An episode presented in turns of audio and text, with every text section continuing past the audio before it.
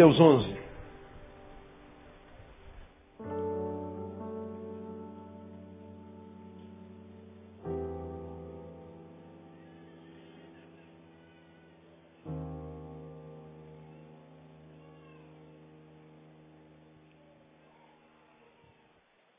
Texto sobre o qual nós já ministramos esse ano três vezes. Essa é a quarta vez que eu falo nesse versículo.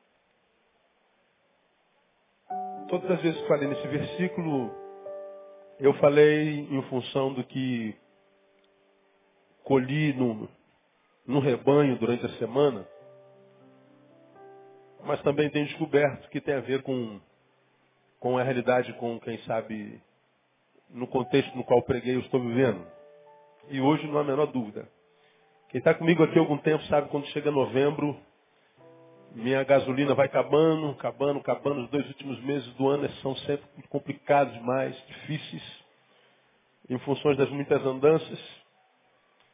Ah, nós não temos horário de trabalho, não trabalhamos de 8 às 5. Desde que a gente acorda, a gente trabalha e só para de trabalhar quando a gente vai dormir. A gente não tem sábado, domingo, a gente não tem feriado. Necessidades humanas são necessidades humanas todos os dias, em qualquer horário. Mesmo que alguns de vocês imaginam que o pastor não faça nada. É uma imaginação equivocadíssima. A gente trabalha mais do que quase todo mundo. Isso não é uma reclamação, é uma constatação. Gosto muito do que faço. E se reencarnação houvesse e alguém me perguntasse lá em cima, quer voltar, né? Eu certamente, provavelmente eu voltaria. O que você quer fazer agora? Eu falei, eu quero ser pastor de novo. Já brinquei, na outra encarnação quero ser veterinário. Mas é só brincadeira, eu faria tudo de novo, tudo de novo, tudo de novo, tudo de novo. Nós temos alguns privilégios que poucos seres humanos no planeta têm. Estava no retiro de casais, sentado lá no cantinho. Imagina um refeitório com 370 pessoas. Aí botaram a música lá, o pessoal foi para a pista de dança. Oh! Eu estava sentado sozinho no meu canto, André tinha levantado para ir pegar pudim. Para mim, para mim, para mim, para ficar. É. Eu estou vendo o pessoal dançando lá na pista e estava vendo um casal dançando. Haroldo e Vivian. Ah, estava de olho em vocês, meninos. Estou pensando que eu estou fazendo o quê? Você pensa que eu estou lá dormindo? E o Haroldo parecia um menino. Quantos anos você tem, Haroldo? 50 anos. Eu estou vendo Haroldo para lá e para cá, dançando, fazendo palhaçada, zoando todo mundo. Eu estou lá no fundão olhando para o Haroldo. Enquanto o Haroldo ria e dançava, Haroldo, eu chorava. Por que, pastor? Triste com o Haroldo não, porque eu sei como o Haroldo chegou aqui. Eu sei como esse cara chegou aqui. Eu sei a história desse homem. Você não tem noção. Como é que a gente pode saber a vida do outro se o outro não contar, não é verdade? A gente sabe a vida de quase todo mundo. Todo mundo celebrando. Eu lá no meu cantinho, eu não danço mesmo, é só, só milagres miraculosos. Mas eu estava dançando com a alegria do Haroldo. E comigo agradecendo ao Senhor, Pai, muito obrigado porque eu faço o que faço. E ver aquele cara dançando ali me dá muita alegria, porque ele devia estar morto. Devia estar morto. De angústia, de dor. Devia ter se matado. Mas Haroldo estava lá dançando. O que, que paga isso? Não tem dinheiro que paga. Via outros casais dançando, casais que estavam já com divórcio assinado, e estava lá naquela musiquinha lenta, falando não sei o que no ouvido do outro. Coisa ruim não era, tenho certeza. Só podia ser coisa boa. E saber que já brigaram tanto, se agrediram tanto, já se ofenderam tanto, xingaram tanto, agora estão falando no pé do ouvido. Coisas ruins a gente vomita em qualquer canto, mas as melhores coisas do mundo a gente só fala ao pé do ouvido. Então não tem, não tem preço que pague um negócio desse. É um privilégio ser pastor. Misericórdia, você não tem noção. Cansa, cansa. Mas realiza. Então, a realização é maior do que o cansaço. Aí hoje, eu tomei a frase de alguém com quem eu estive que me chamou a atenção. Ele disse assim, pastor, eu estou cansado de estar cansado. Eu não consigo descansar no nada que eu faça que consiga trazer sossego para minha alma. Eu não consigo relaxar. Eu não aguento mais estar cansado. Eu durmo cansado, eu acordo cansado, eu vou para o trabalho cansado, eu volto cansado. Estou cansado, estou cansado. Eu descobri, pastor, que agora eu estou cansado estar cansado, eu não aguento mais estar, estar como eu estou há tanto tempo, eu não consigo alívio em canto nenhum, não consigo. Não consigo equilíbrio, não consigo relaxar, não consigo botar para fora, eu estou cansado disso, eu não estou suportando mais. Ele falava isso chorando. Desespero mesmo. Estou cansado de estar cansado. Por que o meu cansaço não para? Por que, que o meu cansaço não passa? Olha para as pessoas, parece que está todo mundo bem, todo mundo sorrindo, todo mundo bonito. Olha o que você tem ouvido lá na igreja. Não acredite no que os teus olhos veem. Não acredite na imagem que os teus olhos percebem, porque teus olhos só podem perceber a imagem e nada mais. E quase nunca a imagem tem a ver com a essência. Normalmente nós investimos tanto na imagem que é para esconder a essência. Não se iluda com o que você vê com os olhos biológicos. Não se torne mais perturbado por achar que não tem ninguém passando por perturbação. Não se veja mais cansado por achar que ninguém está cansado. Não se veja mal ou mais mal porque você acha que não tem ninguém tão mal quanto você. Não se iluda. Se você for conversar com eles e numa intimidade mais profunda, você vai ver que você não está sozinho. Que seja, pastor, mas eu estou cansado de estar cansado. É um cara muito cabeção. Por que, que o meu cansaço não passa?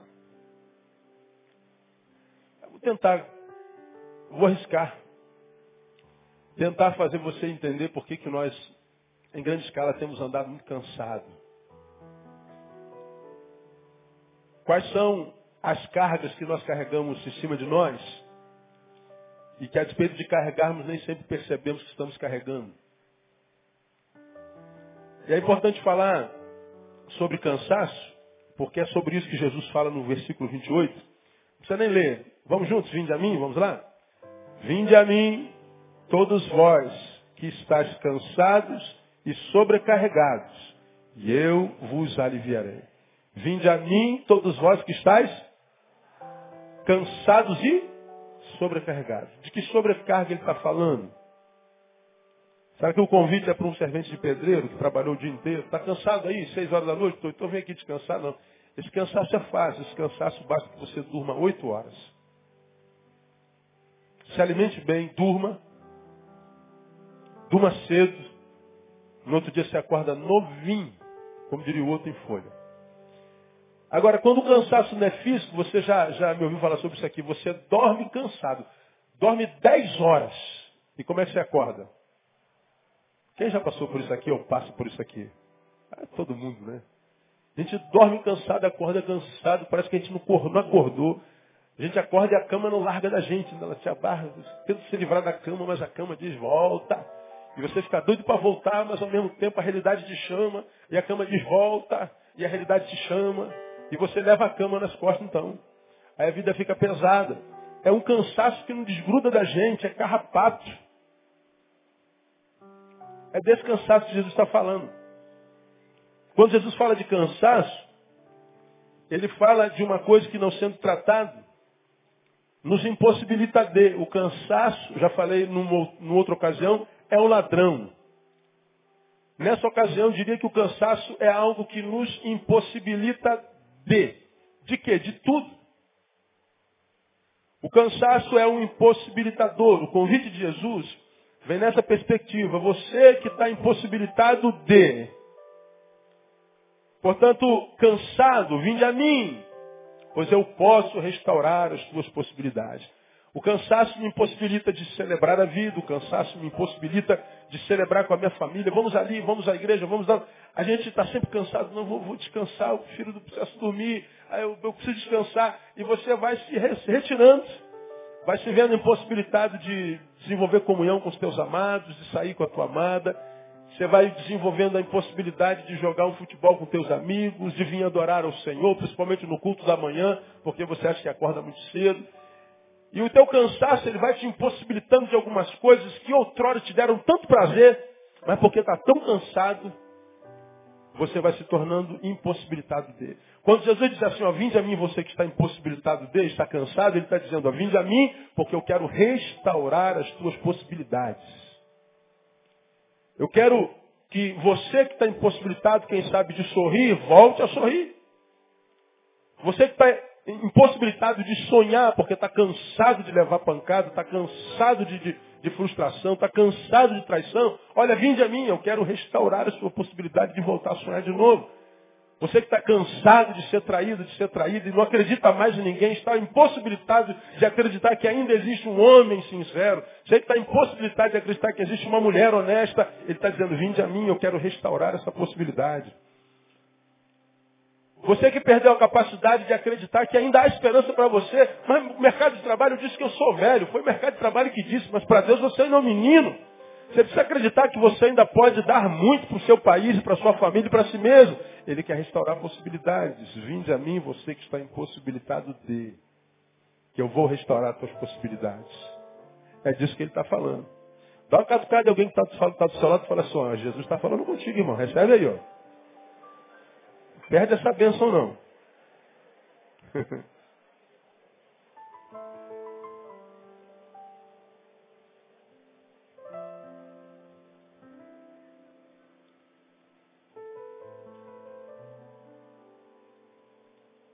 Nesse tempo pós-moderno, quase nunca o cansaço é físico. E o cansaço físico que a gente tem é em função de outros tipos de cansaços. Que outros cansaços nos acometem? Foi o que eu conversei com aquele homem nesses últimos dias. Pastor, por que, que o cansaço não me deixa? Já viajei para um lugar, já viajei não sei para onde. Eu tiro férias, mas quando volto eu estou cansado. Logo não é de origem física. Que sobrecargas nós carregamos dentro de nós, ou em cima de nós, para os quais a gente nem sempre atende? Que tipo de cansados, cansaços nós carregamos. Do que nos vemos cansados? Por exemplo, nós nos vemos cansados sem perceber de ter medo. Ter medo é um negócio que cansa demais. Mas peraí, pastor, eu não sou medroso não. Ah não. Você consegue ir e vir no Rio de Janeiro sem se preocupar absolutamente com nada nem ninguém? Você tem liberdade para ir e vir, sem neura, sem noia? Ou é você daqueles cariocas que está no sinal, para um cara de moto do teu lado e você já começa a clamar pelo sangue? Você consegue com o teu patrão dizer assim, hoje você vai fazer serão, você só vai sair às 10 horas da noite. Você trabalha no centro da cidade e mora em Bangu.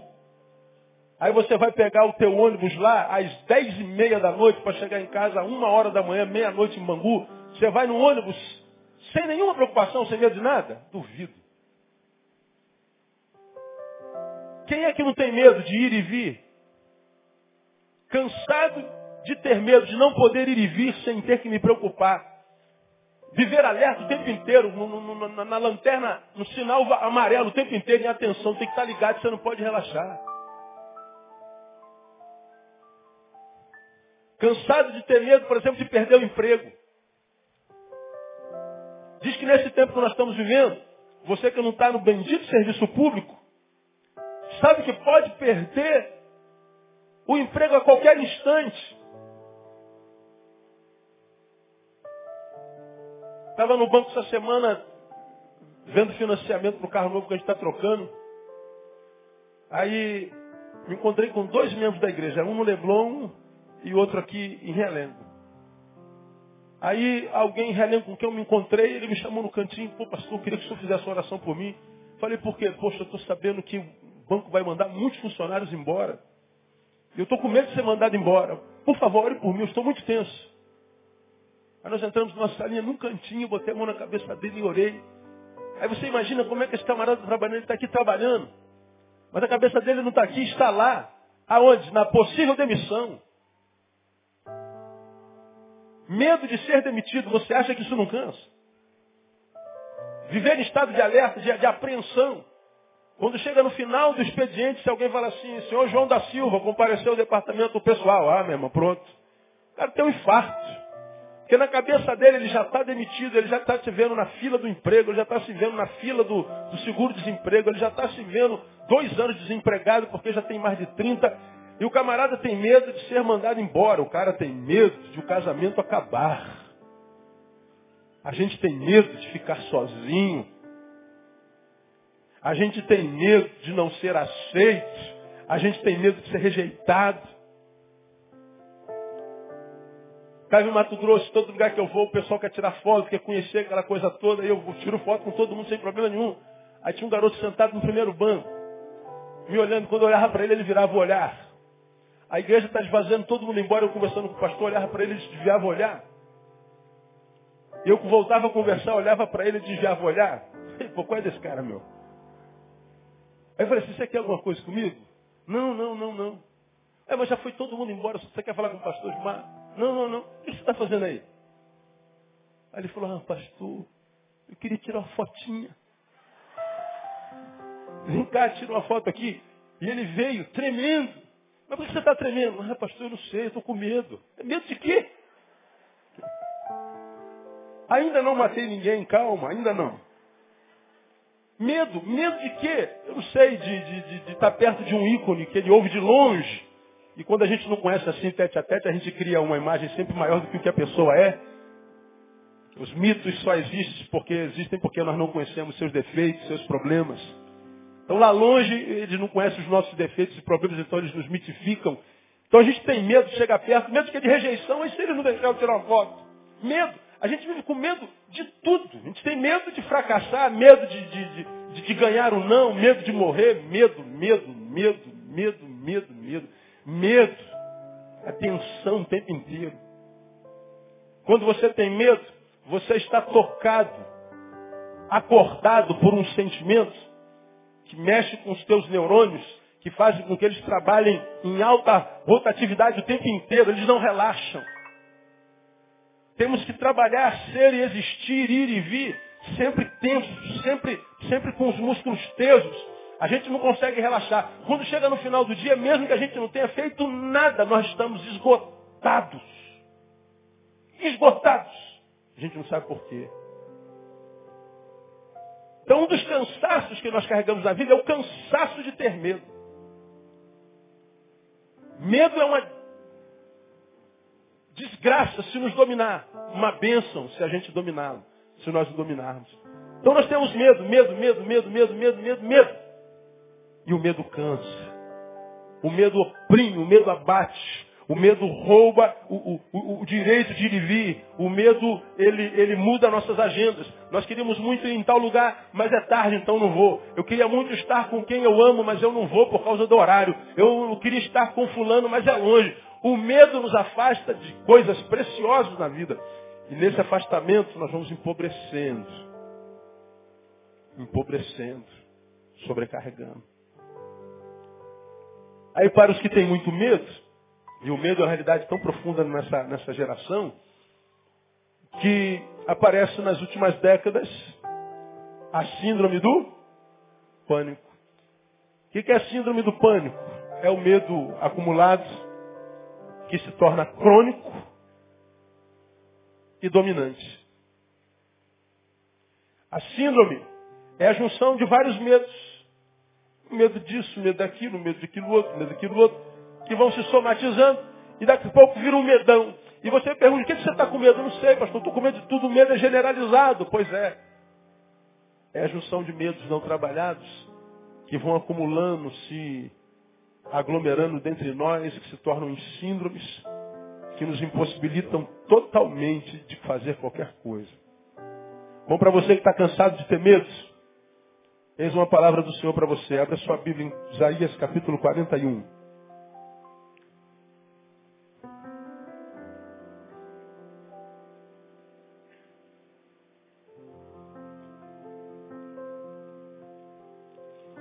Medo é uma realidade.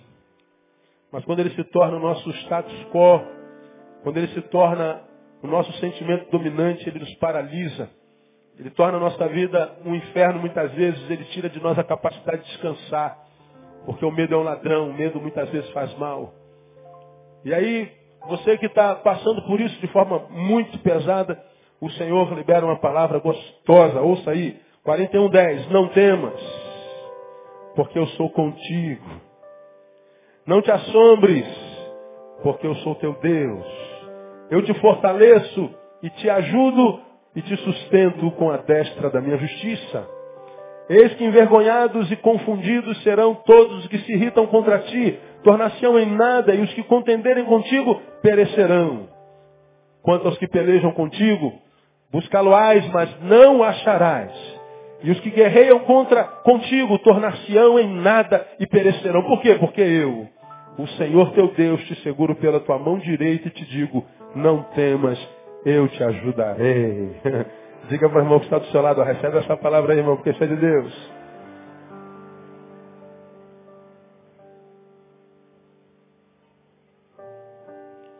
Talvez você possa ouvir esse texto de forma equivocada. Há duas formas de ouvir uma palavra como essa. A forma equivocada é essa aqui, tá vendo, irmão? Você não pode ter medo. Olha o que, que o Senhor está dizendo. Não te assombres, não te espantes, não temos. Então você não pode ter medo. Espera aí. Essa palavra foi escrita para o seu povo. Para quem é que se escreve não temas? Diga para mim. Para aquele que está com medo. Para quem é que se escreve não te assombres? Para quem está assombrado. Deus está falando com o seu povo. Não temas, não te assombres. Não porque seja pecado estarmos atemorizados e assombrados. Não porque é, é, esse sentimento é um sentimento que não acomete quem é povo de Deus. Mas ele quando diz não temas, não te assombres, primeiro ele está dizendo o medo e o assombro faz parte da vida. Mas ao mesmo tempo ele diz, não se entregue ao medo e ao assombro, porque eu sou contigo. Cuidado com o que esse medo pode fazer em você. Ele não está falando medo é uma impossibilidade, é um pecado, não. Ele está falando cuidado com o que esse medo pode produzir em você. E o medo, quando se torna crônico, ele rouba de nós muitas coisas que a vida tem preparado para nós desde sempre. Mas muito, irmão. Estive agora há pouco tempo com um jovenzinho. Não sei aonde eu estava, conversando com esse jovem. Ele me disse o seguinte, pastor, eu terminei minha faculdade de Direito. Mas eu não consigo passar na prova da OAB de jeito nenhum. Fiz seis vezes a prova. E não consigo passar na prova do OAB. Eu estou me achando fracassado, pastor, eu sou um fracassado. Eu sou um imbecil, eu sou um tolo, eu sou incompetente. Eu sou, eu sou, eu sou. Ele falou, meu Deus, que vernáculo grande. Como é que você tem um vernáculo grande para falar mal de si? Que competência boa para se automatar. Mas não é, pastor, como é que pode? Eu fiz seis provas e não passei. Pois é, você fez cinco anos de direito e passou. Agora por que você não está passando a prova do AB? Não sei, pastor, por que estou dizendo? De repente eu não tenho que ser advogado. Acho que não é vontade de Deus. Não tira Deus desse negócio, não. Tira Deus desse negócio. Ele te deu sabedoria para aprender o direito? Deu. Você não se formou? Se formou. Então, acredita que seja vontade de Deus. Você gosta do direito? Pastor, meu sonho desde moleque, eu não me vejo fazendo outra coisa. Então você tem que fazer essa coisa, meu filho. Mas, pastor, eu não vou conseguir. Claro que não vai. Pô, como não, pastor? Porque você disse que não vai, velho. Enquanto você falar que você é essa porcaria toda, enquanto você falar que você é essa desgraça toda, enquanto você se esconder atrás da covardia, porque quando você diz isso tudo a teu respeito, você está dizendo, olha, é porque eu tenho que encarar de novo a OAB, eu estou com medo de encarar a OAB, então estou me escondendo atrás da minha pseudo-incompetência para que nem a prova da OAB eu encare de novo. Deixa de ser frouxo, rapaz. Isso que você diz sobre você é mentira. Isso é medo de encarar a adversidade.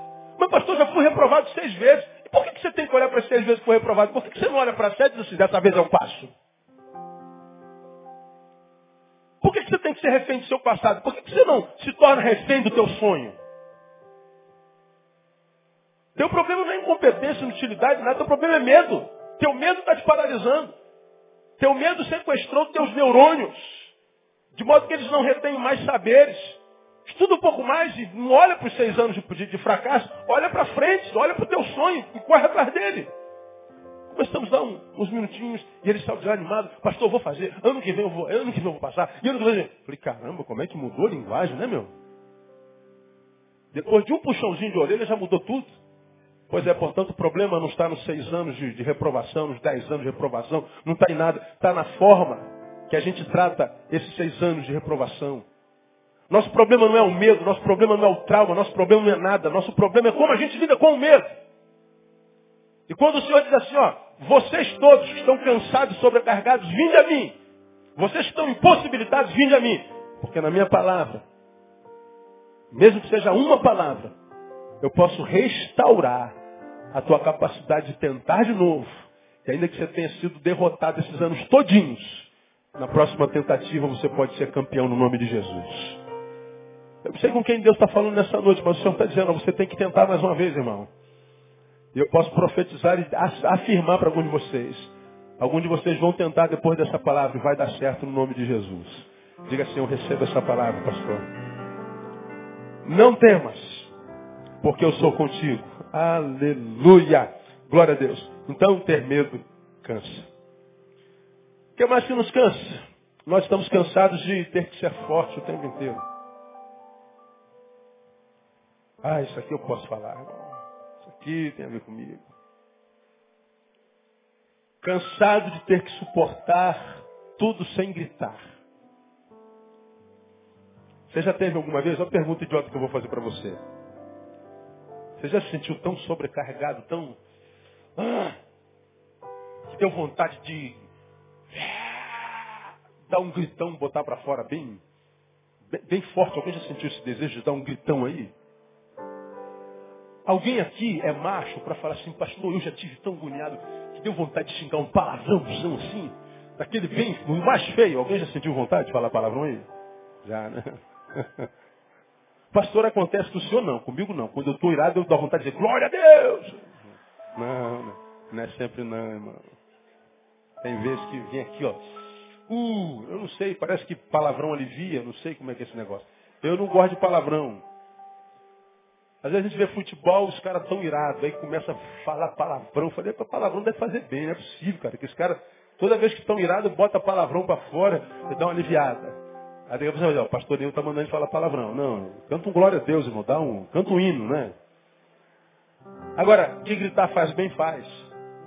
Agora, quantas vezes, irmãos, nós temos que engolir calados. Nós temos que ouvir sem poder responder, sem falar nada. Seja forte, meu irmão. Fica firme. Segura aí porque você é de Deus. Isso cansa, meu irmão.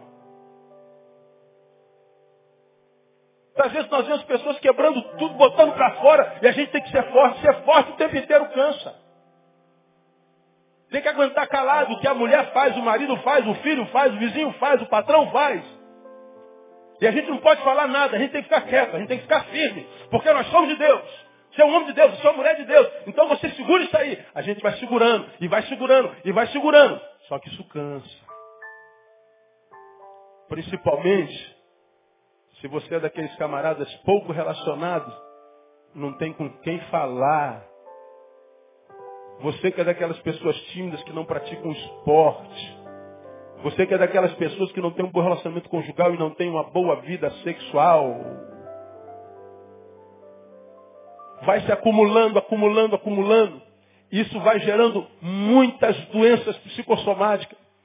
Isso vai gerando muito estresse, vai gerando um cansaço que a gente dorme com ele, acorda com ele, dorme com ele, acorda com ele, e ele cola na gente, não nos liberta de jeito nenhum. A gente cansa de ter que ser forte o tempo inteiro, de suportar sem gritar.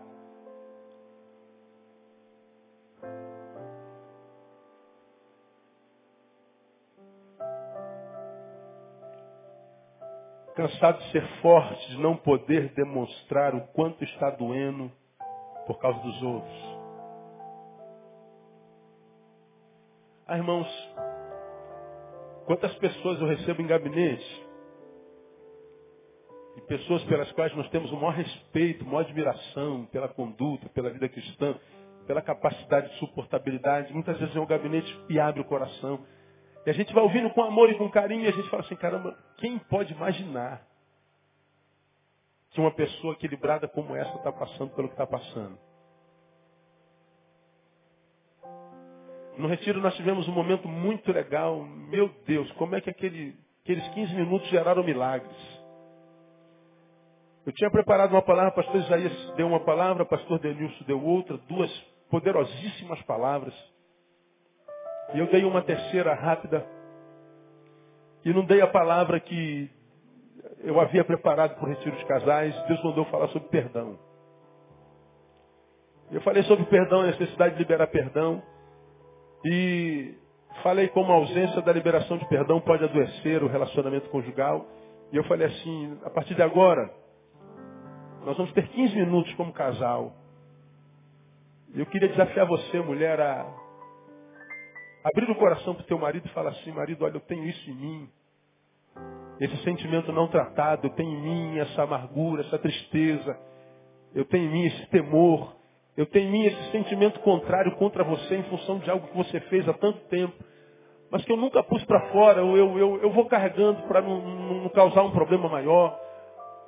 Mas que você sabe, precisa liberar perdão sobre isso. Abre o coração para ele. Marido, faça a mesma coisa, irmão, vocês não têm noção. 15 minutos.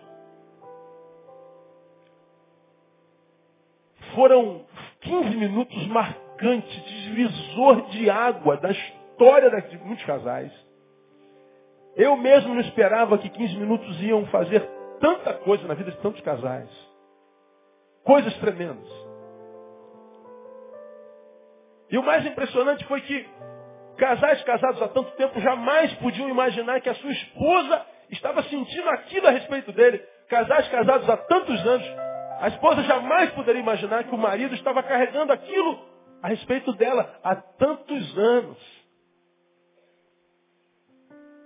E eles confessaram que carregavam uma, uma carniça dentro de si. Um sentimento morto, apodrecido dentro de si. Aquele sentimento ilhado, morto e amordaçado que volta a incomodar. E a gente via casal chorando aqui, casal chorando ali, casal se abraçando aqui, casal se abraçando ali. E os testemunhos vieram, mais, mais dezenas e dezenas de casais escreveram, ligaram, falaram comigo pessoalmente, falei, pastor, aqueles 15 minutos foram tudo naquele retiro. Muito obrigado por aqueles 15 minutos. E eu falei, rapaz, não, não são 15 minutos, mas foi a oportunidade que a gente teve de pôr para fora. Porque carregar dentro em nós gera um cansaço crônico. E esse cansaço, à medida que os anos vão passando, vão se tornando insuportáveis. Como eu tenho pregado aqui repetidas vezes, nós vamos nos transformando num depósito de entulhos emocionais não tratados. Nos transformamos num lixão emocional. Nos transformamos num poço de má água, de mágoa, de água podre, de água ruim. Isso cansa. Aí talvez você esteja como esse homem, pastor, estou cansado de estar cansado, porque meu cansaço não passa. É porque a gente carrega o cansaço de ter medo, a gente tem medo de tudo. A gente carrega o cansaço de ter que ser forte o tempo inteiro, de ter que é, é, é de não poder demonstrar que está doendo por causa dos outros. O que, os outros vão pensar? E a gente carrega sozinho, calados, cansado de ser forte, de não poder chorar, cansado de ter que mentir dizendo que está tudo bem. Tudo bem, irmão? Tudo bem, mentira. Na bênção, na bênção, mentira. Mas é porque a gente sabe que quando alguém pergunta tudo bem, é só uma forma de cumprimento. Na verdade, o outro não está querendo saber se você está bem ou não, não interessa a ele. É uma forma de cumprimento. Mas toda vez que alguém pergunta para a gente, você está bem, né? E a gente sabe que está mal e a gente tem que dizer, está bem, a gente fica mais mal ainda. E o pior, com quem que a gente vai falar isso? Com quem que a gente, com quem que a gente vai descansar? Jesus está dizendo a você que está cansado de ter que ser forte o tempo inteiro. Vinde a mim. De ter que mascarar sentimentos para não dizerem que você perdeu a fé. Ih, irmão, você está perdendo a fé, hein? Crente não sente isso não. Irmão, quando eu acho um crente desse, eu atropelo. Se é uma coisa que eu não gosto, são desses crentes que eu chamo de crente nietzschiano. Que vive o evangelho não de Jesus, mas o evangelho de Nietzsche. Pode explicar, pastor? Posso, claro. Nietzsche foi aquele camarada, aquele filósofo prussiano, que criou o mito do super-homem, que a nossa vida se resume em transformarmos num super-homem que supera todos os sentimentos, todas as coisas, todas as crises, todos os percalços, que não se entrega a nenhuma delas, nós vamos superando tudo. Que criticava sentimentos como solidariedade, como amor, que criticava sentimentos como perdão, que criticava sentimentos como, como, como graça. Ele dizia que esses sentimentos eram sentimentos dos homens fracos. Esse sentimento era um sentimento de gente mesquinha, de gente paupérrima. Solidariedade, afeto, carinho, essas coisas idiotas, isso é coisa de gente de menor escalão. Nós temos que buscar estar sobre isso. Temos que nos tornar super-homens. Porque esses sentimentos, solidariedade, amor, perdão, compartilhamento, amizade, isso é uma desgraça produzida pela religião, pela sociedade influenciada pelas mensagens judaico-cristãs. E aí Nietzsche cria o mito do super-homem. Como é que Nietzsche morreu? Louco no manicômio. Porque ele falou de um super-homem e descobriu que ele era um micro-homem. Camarada que não conseguia superar-se nem a si mesmo. Não existem super-homens. E alguns evangelhos pregados nesse Brasil são evangelhos nietzschianos e não de Jesus. Evangelhos nos quais a gente não pode ter fraqueza, nos quais a gente não pode dizer que está em crise, nos quais a gente não pode chorar. Se você está no culto começa a chorar, alguém te catuca. Algum problema aí, irmão? Sim, o maior deles é você, que não me deixa chorar em paz. Só que a gente não diz isso. Porque não fica bem, pastor. A gente não fala o que tem vontade de falar. A gente tem que ser forte. A gente está em crise de fé, a gente não está conseguindo celebrar, mas a gente não pode falar nada para ninguém, porque pega mal tem que ser forte o tempo inteiro. Todos os meses de janeiro, quando eu tiro férias, aí vem sempre uma ovelha no final das férias, fala assim, poxa pastor, disse que meu colega no trabalho que o senhor tira férias, e ele disse o quê? Que todo crente super-homem diz. É, diabo não tira férias não. É por isso que ele vive no inferno. Que não tira férias.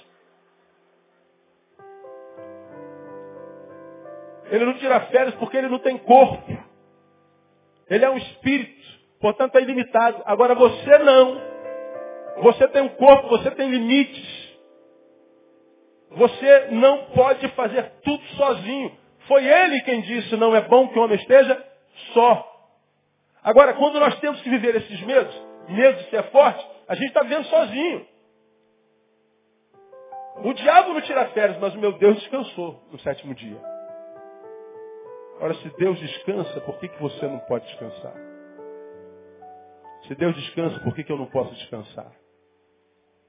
Mas a gente não descansa. E muitos de nós estamos cansados de termos que ser fortes o tempo inteiro, de não poder ser fraco quando estamos fracos. Ter que ser forte o tempo inteiro. Irmão, eu sei, eu sei do que eu estou falando. Ah, talvez não te interesse mas eu vou falar assim mesmo. Na verdade, interessa que a gente adora saber da vida dos outros. Quando fala da vida dos outros, a gente. Entendeu? Não fala, fala, conta, conta, conta, conta a vitória, conta a vitória. Eu sou muito introvertido, falo muito pouco. Quem é da minha intimidade sabe que eu sou muito calado. Às vezes, eu viajo com alguém daqui para o centro da cidade, daqui para outra cidade, a gente não troca dois pares de palavras.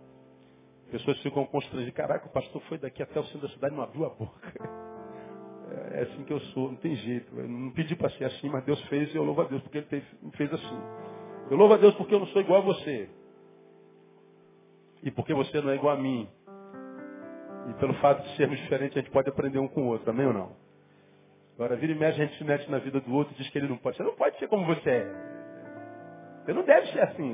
Quem? Tem que ser como? Como você, então? Mas não, nem ser você, você consegue ser direito e ficar dizendo os outros como você tem que ser. É, ser humano é engraçado. Eu tenho muita dificuldade de me expressar, de falar de mim, de externalizar o interior. Faz parte da minha formação genética. Meu pai era assim, minha família é assim, já falei sobre minha família aqui. família da Andréia é oposto. Natal se reúne a família da Andréia. Já falei sobre isso aqui. Aí André chega com aquele sorrisão desse tamanho, perua gospel, e vai beijando todo mundo, beija um, papo, e a amiga beija, abraça, beija, beija, beija, roda assim todo mundo. Quando acaba de beijar, tá na hora de ir embora. É uma beijação só. Tá, tá junto o tempo inteiro. Isso é maravilhoso. Aí chega o Neil. Boa noite.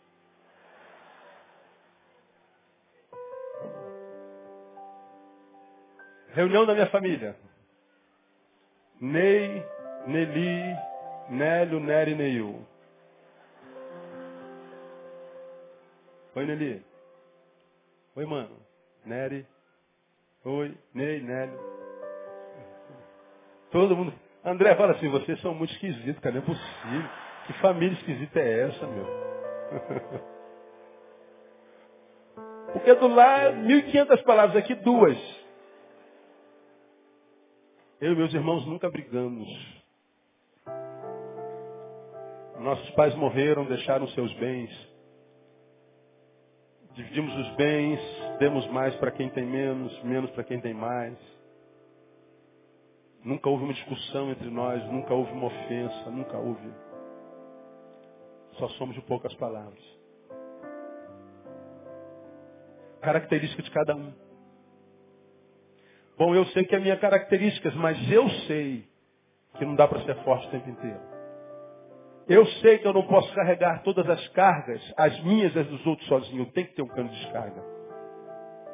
Eu tenho que ter uma pessoa, no, no mínimo uma pessoa, com a qual eu possa, num canto, num quarto, num lugar, num restaurante, chorar, abrir.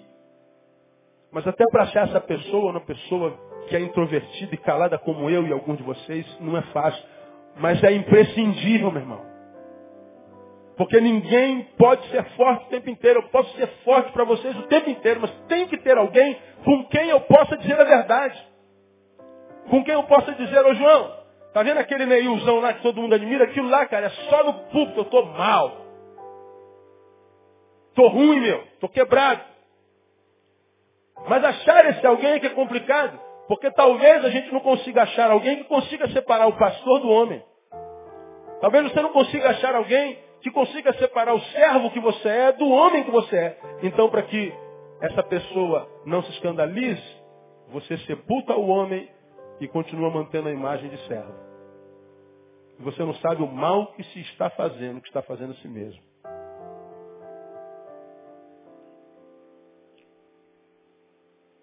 Ter que ser forte o tempo inteiro cansa. Cuidado com a forma com a qual você está lidando com o seu silêncio. Cuidado com a forma com a qual você está lidando com as emoções retidas. Cuidado com a forma com a qual você está lidando com as suas frustrações, com as traições que imprimiram a ti, com as decepções que você viveu no caminho, com as pessoas com as quais você mais se relacionava e amava. Cuidado com o que isso pode gerar dentro de você. É para esse tipo de gente que Jesus está dizendo, vinde a mim, vocês que estão cansados e sobrecarregados. Para você que está cansado e tem que ser forte o tempo inteiro, eu leio ah, Isaías 66, 1 e 2. Parece que não tem nada a ver com nada. Meus judeus estavam dizendo, o que isso aqui tem a ver com, com ser forte? Escreve aí, meu filho, cala a boca.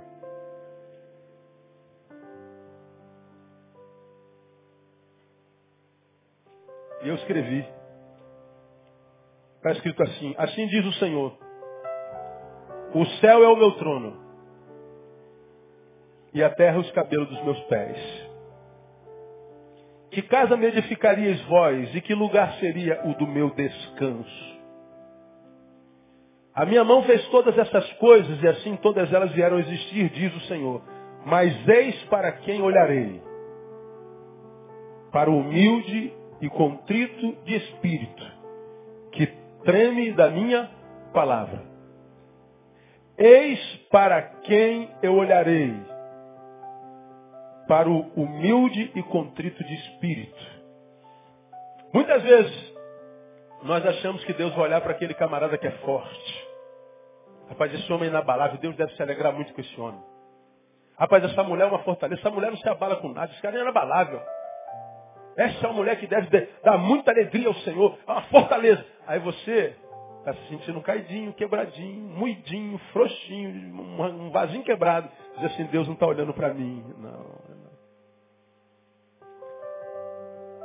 Talvez você que se entregou à sua fraqueza e está chorando, chorando, chorando, dizendo, pastor, eu não aguento, pastor. Você que está vivendo a sua fraqueza, você que está assumindo a realidade, que é a realidade nas tuas emoções, no teu ser, no teu espírito hoje. Você que está se sentindo aí último dos homens talvez seja quem esteja vivendo a verdade. E nós que estamos aqui fingindo que está tudo bem, que somos inabaláveis, nós estamos vivendo a mentira. E o Senhor está dizendo, eis para quem olharei. Para o contrito e humilde de espírito. Portanto, o contrário, o oposto da fraqueza não é a força, é a humildade. Pois só os humildes conseguem ser o que são. Por causa da sua humildade, não ligam para o que pensam dele, não ligam para a imagem que construirão a seu respeito. E quando alguém é humilde ao ponto de ter coragem de ver a sua fraqueza, Deus está dizendo é para você que eu olho. Então você que está aqui, quebradão, e quem sabe os homens zombam de você. Ah, para você é frouxo, você, sei lá, você está se entregando. Não, talvez Deus esteja alegre contigo. E ele vai, como diz o Salmo de número 50, ele vai recolher as tuas lágrimas por causa da tua humildade e ele vai renovar as tuas forças no nome de Jesus. Diga para alguém que está do seu lado, olha irmão, não desista não. Deus está vendo as tuas lágrimas.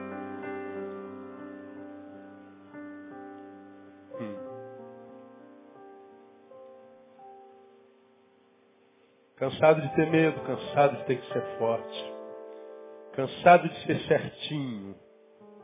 Cansado de ter que ser ético o tempo inteiro. Cansado de ter que ser santo. Oh meu Deus, será que isso é de lutar ferozmente contra as minhas fraquezas e defeitos.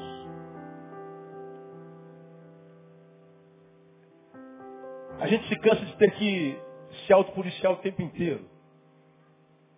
De ter que estar decidindo, será que isso é de Deus, se não é de Deus? Por isso que dizem que a religião enlouquece. Porque a gente não consegue fazer nada sem pensar em pecado, sem pensar em certo e errado, sem pensar em diabo e anjo, Deus e inferno. Nós que somos espiritualistas, principalmente cristãos, a gente está sempre naquela noia de que se é de Deus, não é de Deus, pode, não pode. Ah, meu Deus, o, o diabo vai me pegar, Deus vai me castigar. E, cara, ninguém aguenta isso. Ninguém aguenta isso a vida inteira.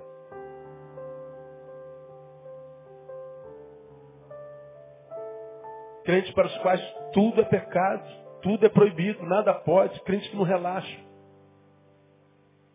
Não consigo entender crentes assim que se convertem a cara fica ranzinza.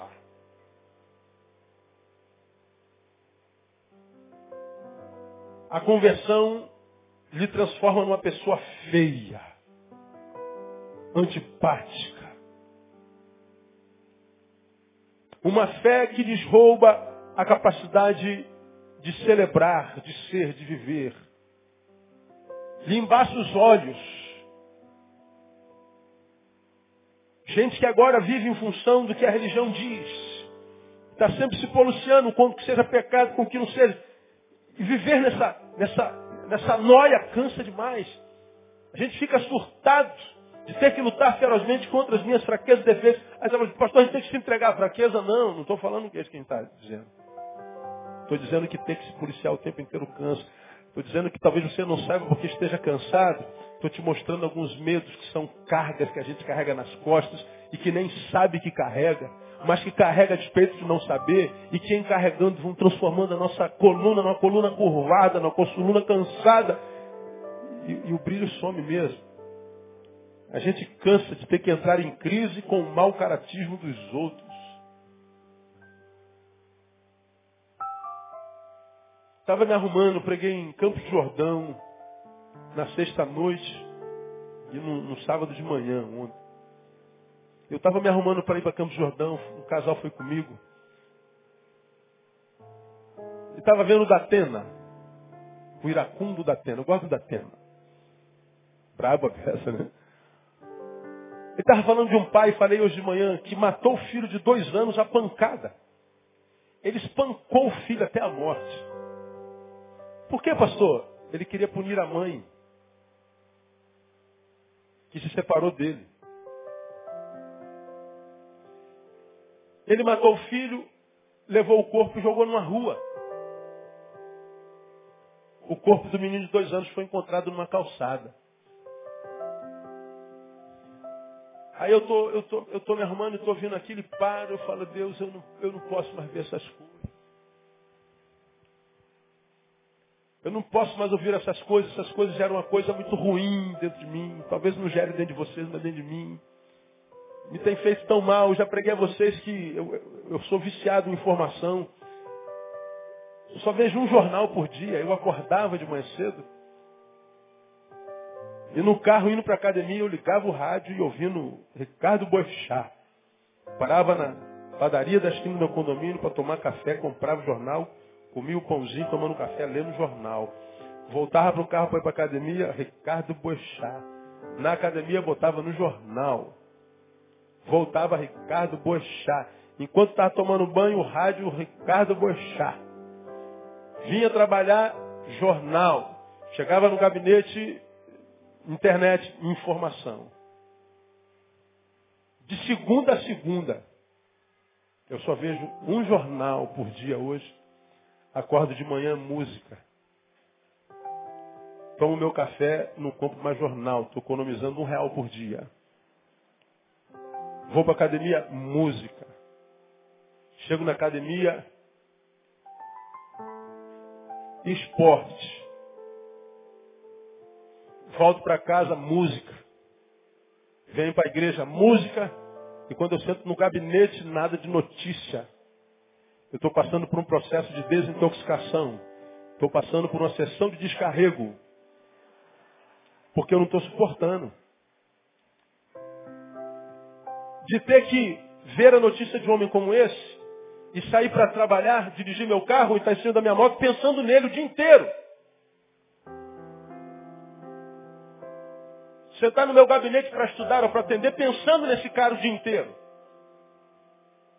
E junto à notícia do homem que matou o filho, tem um safado do ministro que roubou. E que não aconteceu nada com ele. Tem o desabamento do morro com a chuva que matou um monte de família. E tem um tsunami lá, tem não sei o que lá, e tem não sei o que lá, e só desgraça, desgraça. E essa desgraça toda vai entrando na gente. E a gente tem que estar pensando nessa desgraça o tempo inteiro, meu Deus! Você se afoga no mar de desgraça. E a indignação vem brotando dentro de nós. E a gente vai externalizando, pondo para fora o que está dentro do coração. E por que isso é grave? Porque a Bíblia diz que aquilo que contamina o homem não é o que entra pela boca, mas o que sai. Essa porcaria entra pelo nosso olho, entra pelo nosso ouvido. Isso nos contamina e a gente começa a produzir palavras, pensamentos. E à medida que a gente põe isso para fora, isso entra enquanto contaminação e vai nos roubando a alegria de viver. Vai contaminando o nosso dia, vai nos impossibilitando de. Aí o teu amado, a tua amada, amor, vamos sair para jantar hoje, amor, hoje eu não estou bem não, você me leva a mão não, hoje eu não estou afim não. Ó, perdeu a oportunidade de sentar numa mesinha, na frente do seu amado, da sua amada, olhar no olho no olho, dar beijo na boca e ter uma noite maravilhosa. Mas não pôde por quê? Por causa do maldito cansaço. Cansado de ter que ser certinho, serético, de ver, é, tendo que lutar ferozmente contra as suas fraquezas e defeitos, de entrar em crise com o mau caratismo dos outros, de ter que estar indignado o tempo inteiro, e ninguém consegue viver indignado o tempo inteiro, vendo tanta desgraça com impunidade sem que seja vítima disso de alguma forma cansado de ter que perder o sono como a responsabilidade de alguns. Quem trabalha com gente sabe o que eu estou falando. Chega lá na tua empresa e diz, olha rapaziada, hoje nós vamos para a direita, direita, direita, direita. Quando chega lá, todo mundo foi para a esquerda. Você diz, para, todo mundo corre, corre, todo mundo para. Começa todo mundo, tamo junto, tamo junto, tamo junto, tamo junto. Quando você olha para trás, não tem ninguém, já está sozinho. Você fala, pelo amor de Deus, cara, ninguém quer nada. E tu fica com raiva. Pois é, essa indignação essa frustração com a irresponsabilidade dos irresponsáveis crônicos, vai cansando você. Muitos de vocês, ó, já foram ministros de Deus, Deus usou. Sua voz já foi uma bênção na vida de muita gente. Sua palavra já foi uma bênção na vida de muita gente. Hoje você está sentado aí, ó, desanimado. Não se vê mais na possibilidade de ficar de pé e pregar, cantar, ministrar, porque os irresponsáveis, os outros que não queriam nada, conseguiram adoecer você. Pastor, eu não me vejo em cima de jeito nenhum, não me vejo aí ministrando louvor, não me vejo nada. Por que, que você não se vê mais? Por causa do que os outros geraram em você. Você se frustrou com eles, você se decepcionou com eles. Você se entristeceu com eles e deixou de ser quem era e fazer aquilo para o que você nasceu. Isso cansa. Essa é a nossa luta, irmão. Tem que continuar fazendo o que Deus diz que a gente tem que fazer, mesmo que ninguém faça o que Deus disse para eles fazerem. Tendo que entender que a nossa motivação não pode ser o outro jamais, mas a alegria de servir o Deus que a gente ama. Porque se a nossa motivação for o outro, logo, logo a gente para de fazer. Isso cansa. Cansado de ser certinho, de ser perfeccionista, de chorar tanto tempo quando minhas imperfeições falam mais alto. Para estes o Senhor diz o seguinte, você está cansado de ser certinho, de ser ético, está cansado com a responsabilidade dos outros, os outros estão te deformando. Estou terminando, 2 Coríntios capítulo 12. Vamos lá no Novo Testamento um pouquinho. 2 Coríntios 12. Esse versículo que eu vou ler que te parecia que tinha que ser lido no outro texto, né? mas não. É assim que Deus faz. 2 Coríntios 12, versículo 6. Paulo.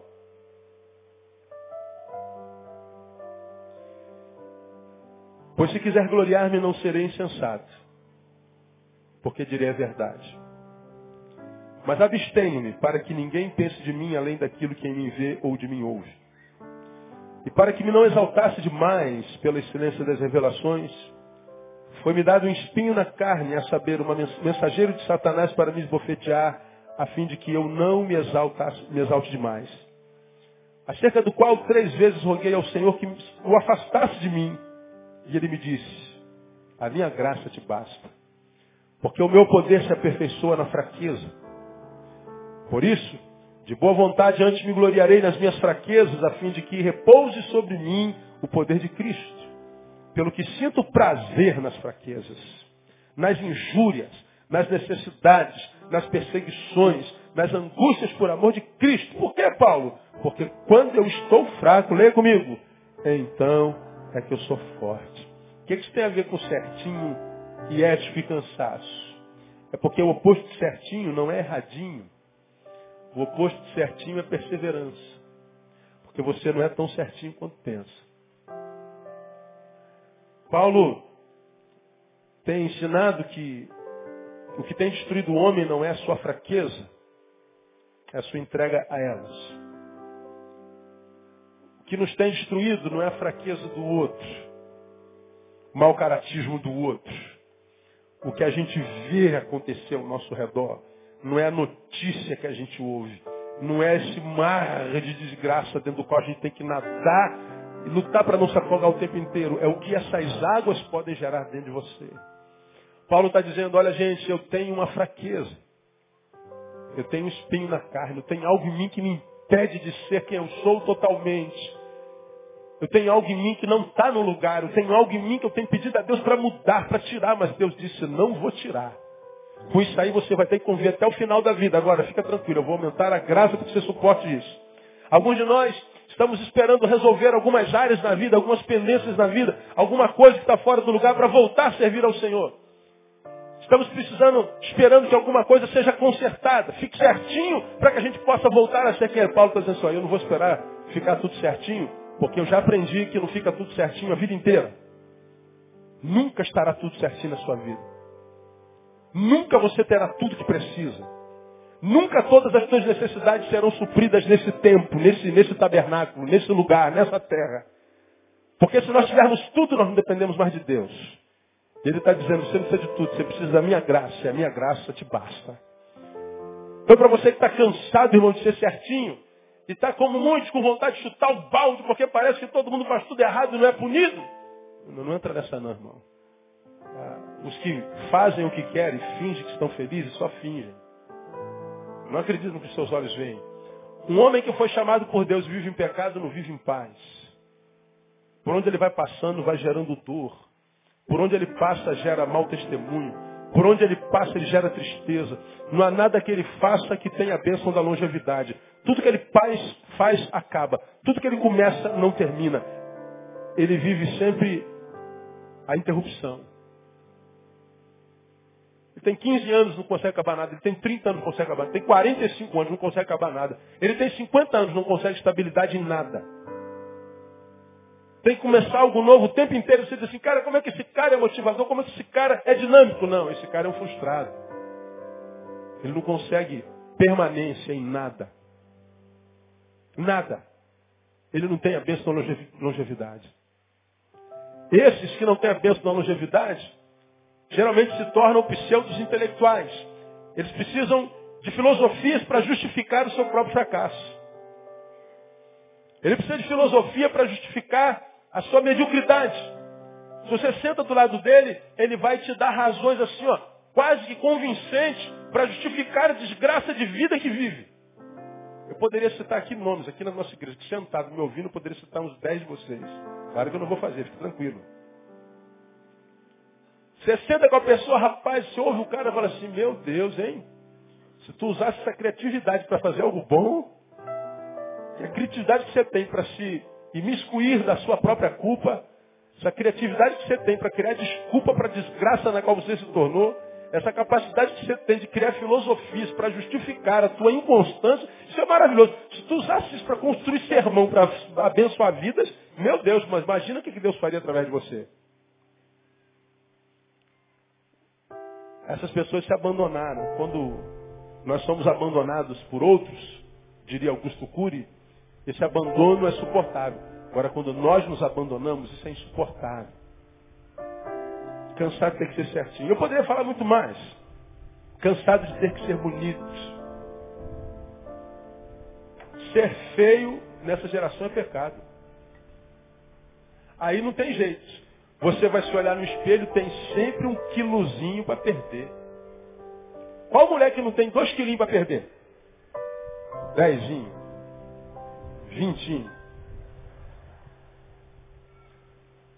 Tem que ser magro. Agora, não emagrece, é infeliz. Quem disse que tem que ter só 30 quilos? Quem disse? Quem falou que não pode ter um pneuzinho? Onde é que está escrito isso? Não está escrito em lugar nenhum. É cultura. É ditadura da beleza. Tem que ser bonito. Teu cabelo tem que ser liso. Você tem que estar em forma. Tem que vestir 40. Tem que vestir 36. Tem que subir na balança, tem que pesar 68. Aí tu pesa 72, pronto, acabou. Me mata, Deus me leva, Jesus. Esse demônio da gordura não sai, Jesus. Senhor, eu não sei porque eu não emagreço. Olha, olha a crise do Ocidente, irmão. A nossa luta é para não comer. Qual o teu problema, pastor? Eu não consigo parar de comer. Irmãos, é muita comida. Eu não consigo parar de comer. Faz uma viagemzinha para o Sudão. E conta o teu problema lá. Qual o teu problema, dona, dona Maria? Ah, cara, eu não consigo emagrecer. Eu como demais. Ele fala assim, a última vez que eu comi tem sete dias. O que, que você comeu? Um rato morto que eu achei na estrada. Milhões de pessoas morrem de fome todos os dias. E a gente está brigando contra a balança porque a gente está comendo demais. A gente está pedindo ajuda a Deus para fechar a nossa boca. Você consegue entender com incongruência?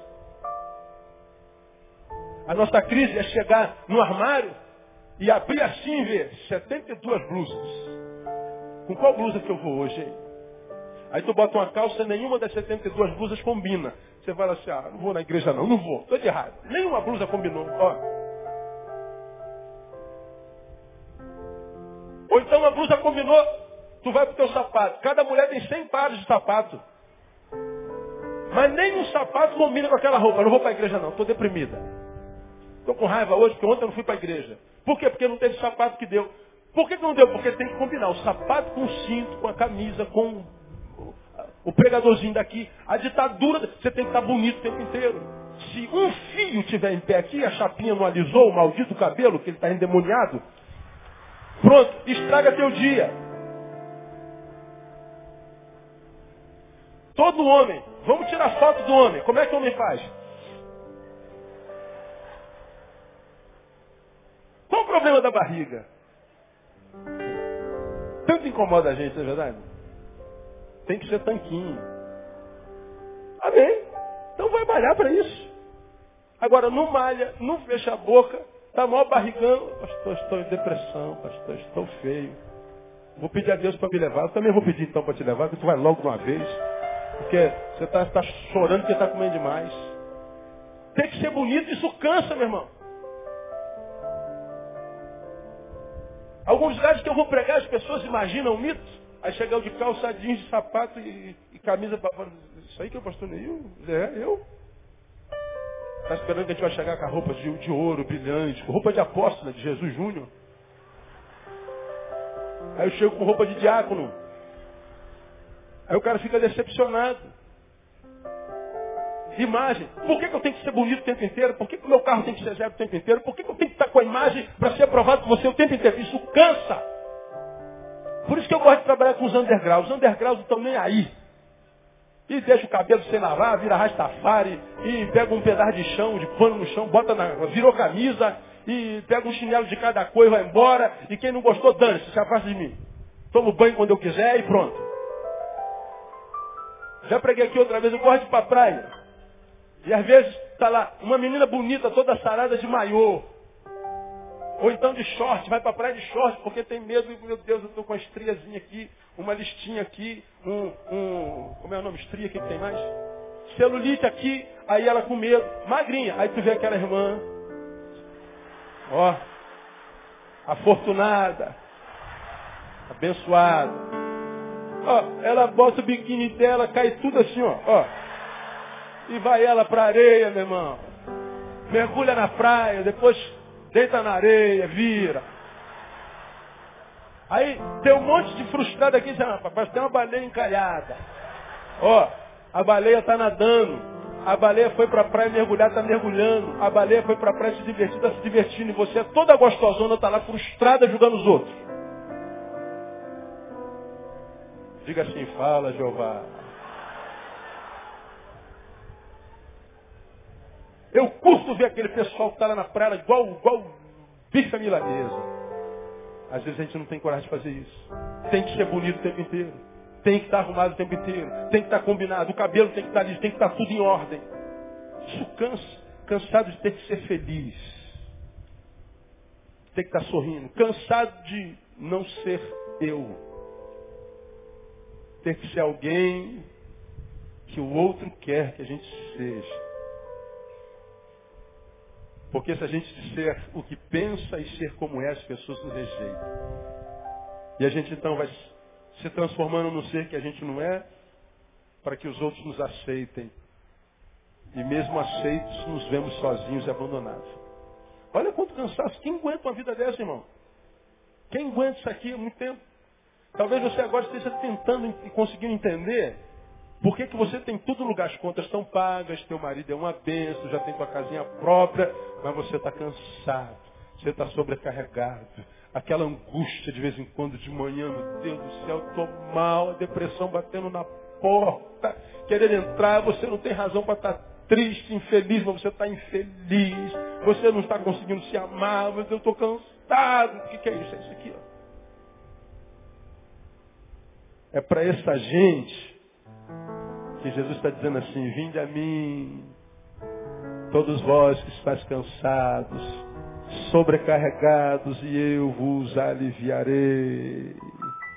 Quando você vem a mim e consegue viver comigo, você vai ver que os temeus, teus medos já não serão mais paralisantes. Você vai ter medo porque o medo é um sinal, é um alerta, mas o teu medo não vai te paralisar. Se você tiver vontade de ir jantar naquele restaurante lá no Leblon, se você pode, você vai no restaurante no Leblon e não vai sair de lá seis horas da noite de volta porque mora em Santa Cruz. Não, eu vou jantar até o meu amor ficar feliz, até que a gente ponha tudo em dia, converse tudo. Mas se fica tarde, eu volto para casa tarde, crendo que o meu Senhor vai me guardar. Eu não vou deixar de viver esse dia por causa dos agentes do inferno que estão por aí gerando morte, porque o meu Deus é de vida, eu vou viver a vida. O medo não paralisa. Fui reprovado seis vezes na prova da OAB, seis vezes no vestibular. Não estou nem aí porque o meu Deus diz que Ele lança no fundo do mar o nosso passado. E Ele diz que Ele é o Deus da vida, da vida abundante. Vou tentar de novo. O fato de ter fracassado ontem não significa dizer que eu vou ser hoje. Eu vou tentar mais uma vez. E quem tenta sempre alcança. O medo não paralisa mais. Quem conhece Jesus e vive nele, tem mais essa. Você tem que ser forte o tempo inteiro. Ele vai te dar alguém com quem você possa ser fraco. Ele vai te dar um amigo, irmão. Ele vai te dar um amigo, ele vai te dar nem que seja uma pessoa com a qual você possa abrir seu coração. E com quem você vai poder ser quem você é. Quando a gente vem até ele, a gente não está mais cansado de ter que ser certinho, porque a gente aprende que Deus não tem problema com os nossos problemas. Quem tem problema com os nossos problemas são os homens. Deus não entra em crise com a nossa crise, quem entra em crise com a nossa crise são os homens. Deus sabe que nós somos quem nós somos e quando a gente está fraco, Ele sabe, filho, eu sei que fraqueza faz parte da humanidade, então não sofra porque está fraco. Há tempo de sorrir, há tempo de chorar mesmo. Então chora, meu filho, que eu não tenho crise com quem chora. Pelo contrário, bem-aventurados são os que choram, porque para chorar tem que ter coragem. Quando a gente vem para Jesus, a gente entende que a gente pode até ser feinho, gordinho, a gente pode estar fora do peso. Porque o próprio Cristo disse, quando nós olhávamos para ele, não víamos beleza alguma para que o desejasse. Jesus era feio, gente. Esse Jesus com essa cara de, de, de, de mocorongo que está por aí de barbinha, bonitinho. Quase um, um, É isso aí mesmo que eu ia falar. Não dá, não, não existe. Ele está dizendo, não é com aparência que eu lido, é com essência. Se a tua essência for verdadeira, ele diz, eu renovo a tua força e vou te fazer viver uma vida que vale a pena ser vivida. Vinde a mim todos vós que estáis cansados. Eu vos aliviarei, porque em mim você vai poder ser quem você é. Então, terminei. 8 e 15. Você já sabe aqui por que você está tão cansado. E o Senhor está dizendo, quer dividir o seu fardo? Vinde a mim. Deixa Jesus fazer parte da sua história, irmão. Deixa ele entrar na essência que Ele te ajuda ou ajuda você a ser quem você é. É a minha oração que Deus nessa noite, através dessa palavra, nesse primeiro domingo de novembro, nesse final de ano que a gente está cansado, possa gerar em você um renovo de força, de alegria, de paz de esperança. Que você possa ter o melhor final de ano da sua vida. E que 2012, que estão dizendo vai ser o ano em que o mundo vai acabar, seja o ano do teu recomeço no nome de Jesus.